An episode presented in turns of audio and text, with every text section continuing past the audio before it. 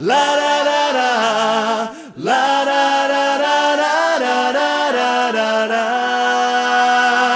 A estas alturas de la pandemia hay alguna historia que te estamos volviendo a contar, porque me he dado cuenta que ahora que no hay competición, en los canales de deporte y aquí también en la radio, en el marcador de Pablo Parra, se están recuperando grandes momentos de nuestra historia, de nuestra historia deportiva.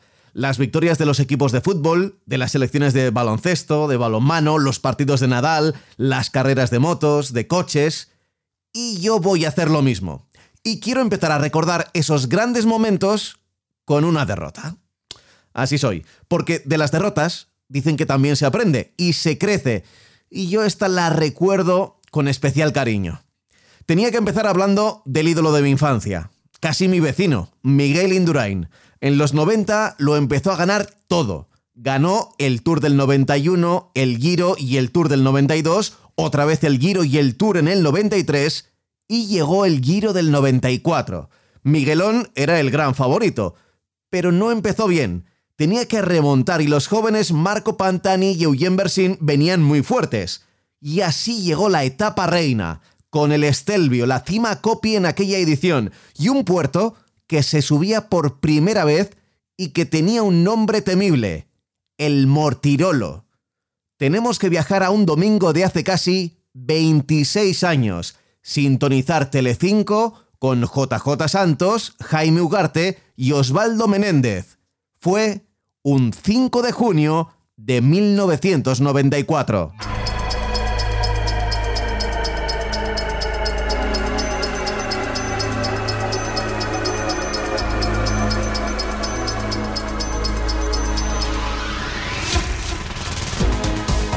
No, no se sorprendan porque ven ahí un corredor solo y dice ya hay ataques. No, es la cola del pelotón. No Es Marco Pantani, que Es yo uno creo que que se está quedando a- el hombre. Sí. Marco Eso no. Pantani no, debe estar esperando No, al. no, está esperando a su coche. Está esperando a su coche para cambiar la bici o para.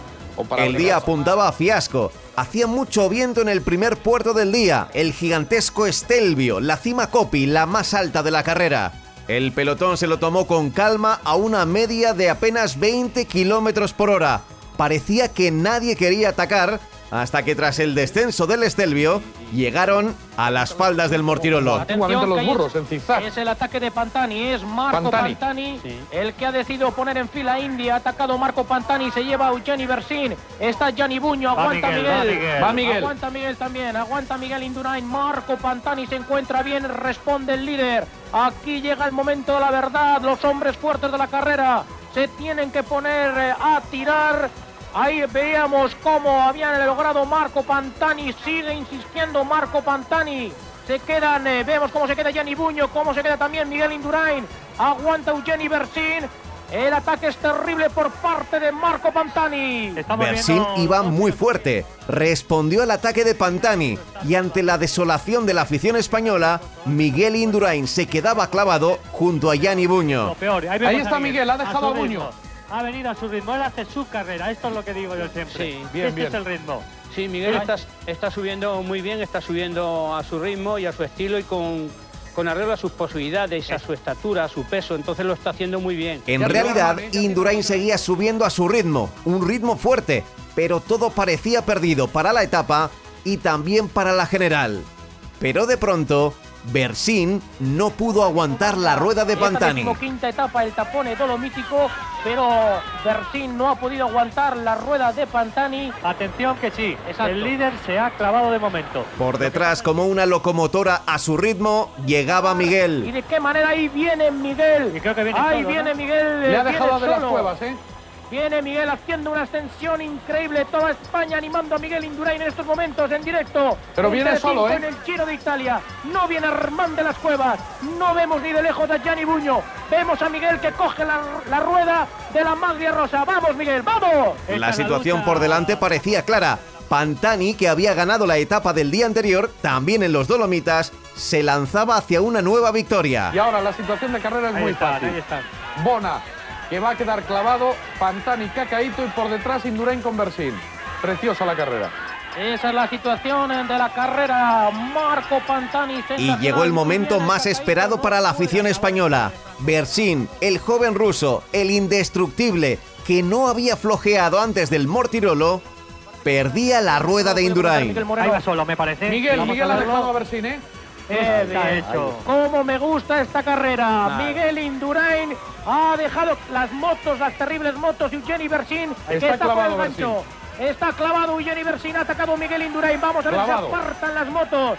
Esto puede ser fundamental, como hemos comentado. Sería importantísimo dejar a Eugeni Bersin antes del Mortirolo, después la bajada. Miguel Indurain, ya estamos soñando, podría enlazar con Marco Pantani y darle un hachazo, una puñalada a este Giro de Italia, donde vemos El Mortirolo dictaba sentencia. La suerte estaba echada, aunque todavía quedaba mucho para la línea de meta. Ahí lo tenemos, 24 años el muchacho, tan solo tres en el campo profesional. Ayer consiguió su primera victoria profesional y hoy ya lo vemos subiendo el Mortirolo en primera posición y a 9 segundos el Cacaíto Nelson. Ahí llega Miguel Indurain. eh, Miguel Indurain subiendo también muy bien. 51 para Miguel, 51, 51 segundos. para Miguel. Vamos a ver lo que le mete Miguel Indurain a Eugeni Bersin. Y aún atención, queda lo más importante de la carrera. Queda muchísimo tiempo, todavía queda un puerto importante. Y hay que seguir dosificando el esfuerzo. No ha terminado la etapa aquí, ni muchísimo menos. No, que va, tenemos que subir África dos veces y Santa Cristina. Ahí, ahí tenemos 1.38, 1.38 que son 48 segundos. Le ha metido 48 segundos en dos kilómetros. Indurain le ha metido casi un minuto. A Marco Pantani, escapado en solitario, le dijeron que por detrás venía Indurain. El director del equipo Carrera tomó la decisión correcta. Pantani tenía que esperar al Navarro y juntos reventar a Bersin. Como veis, sí está esperando, está esperando Sí. a Miguel Indurain. Es lo lógico. Le interesa, le interesa Es lo ir lógico. en su compañía. Es lo lógico que haría cualquier director en un momento así, ¿no? Porque de ahí puede sacar partido, ¿no? De la otra manera a lo mejor le Está puede mirando, pasar a ¿eh? Pantani como a Bona al final, ¿no? Y entonces es una manera de garantizar la etapa también. En aquel justo momento todo parecía a favor. Indurain lo había logrado otra vez. Había hecho arrodillarse a Bersin. La prensa española hacía cálculos. Miguel podía hasta vestirse de rosa. Vuelve a estar con nosotros José Javier eh, Rafa Carrasco, exdirector y máximo responsable ahora en los comentarios en- dentro de la cadena COPE. Rafa, se ha cumplido más o menos algo de lo que más o menos preveíamos todos. Sí, ha sido una etapa muy bonita. Creo que Miguel ha corrido con mucha inteligencia, no ha sido Bersin, que ha atacado o ha querido aguantar en el primer ataque el Mortirolo, lo pagó muy caro y ahora lo está acusando. El giro está en el aire, pero creo que Miguel hoy se viste de rosa. Vamos a ver, eh, Rafa, te he oído bien. Tú pronosticas que Indurain se viste de rosa hoy. Para mí puede vestirse de rosa. Queda todavía recorrido y muy duro y el ruso no le veo muy fino. Antes del último puerto, el ruso perdía ya más de dos minutos y estaba solo. Él tenía que hacer todo el trabajo y eso se notaba. Cerca y observen al final Dos dos, minutos. minutos. dos segundos. La referencia que les habíamos cantado daba la impresión de que estaban bastante más cerca, pero las referencias visuales cómo engañan, ¿eh, Jota? Dos minutos, dos segundos. Afortunadamente en esta ocasión han engañado. Vamos a ver si en los últimos 25 kilómetros Miguel puede seguir aumentando la diferencia. Ahora mismo estaría segundo en la general a 1.39. Pero quedaba la ascensión a un puerto de segunda, el Santa Cristina. El viento soplaba a favor del Navarro. Pero en el ciclismo épico todo puede pasar. y ahora vemos como Pantani ha puesto nuevamente su ritmo y se vuelve a repetir la historia. Miguel sigue al suyo. No es la misma carrera, son distintas. Marco Pantani ha decidido atacar a Miguel Indurain. En la subida a Santa Cristina, Marco Pantani ha atacado a Miguel Indurain. Miguel continúa marcando su ritmo, ahora no está tan fresco como antes.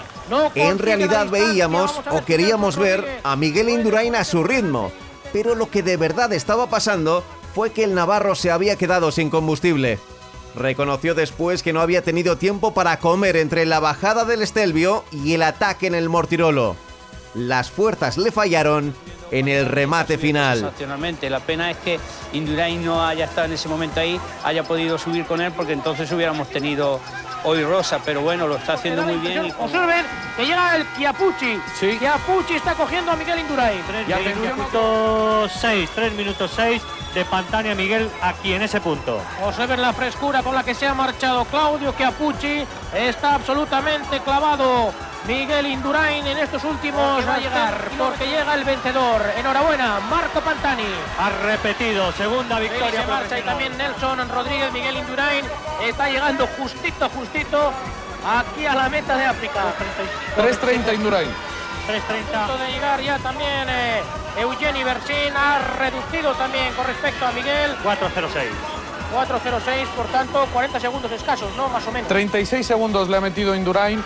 36 segundos le ha metido Indurain a Se confirma la general provisional, segundo arriba abajo, que les acabo de dar. Y es líder de carrera. Sigue un día más Eugeni Bersin. Segundo Pantani, que ha ganado las dos etapas de los Dolomitas a 1.18. Tercero Miguel Indurain a 3.03. Qué pena que en el último puerto Miguel Indurain no haya podido aguantar y haya perdido. Si la subida al Mortirolo de 1994 la hubiera escrito un guionista de Hollywood, probablemente Indurain habría aguantado a Pantani y se habría vestido de rosa. Pero en la realidad, no siempre las historias acaban bien. Bersin ganó aquel giro por delante de Pantani y Miguel, y con los años sabríamos que buena parte de todo aquello fue mentira. Pero aún siendo ficción, aquella tarde de domingo, viendo Telecinco, el renacimiento y la caída de Indurain, supimos que a veces quizá la vida podría ser maravillosa. Pablo Juan Arena.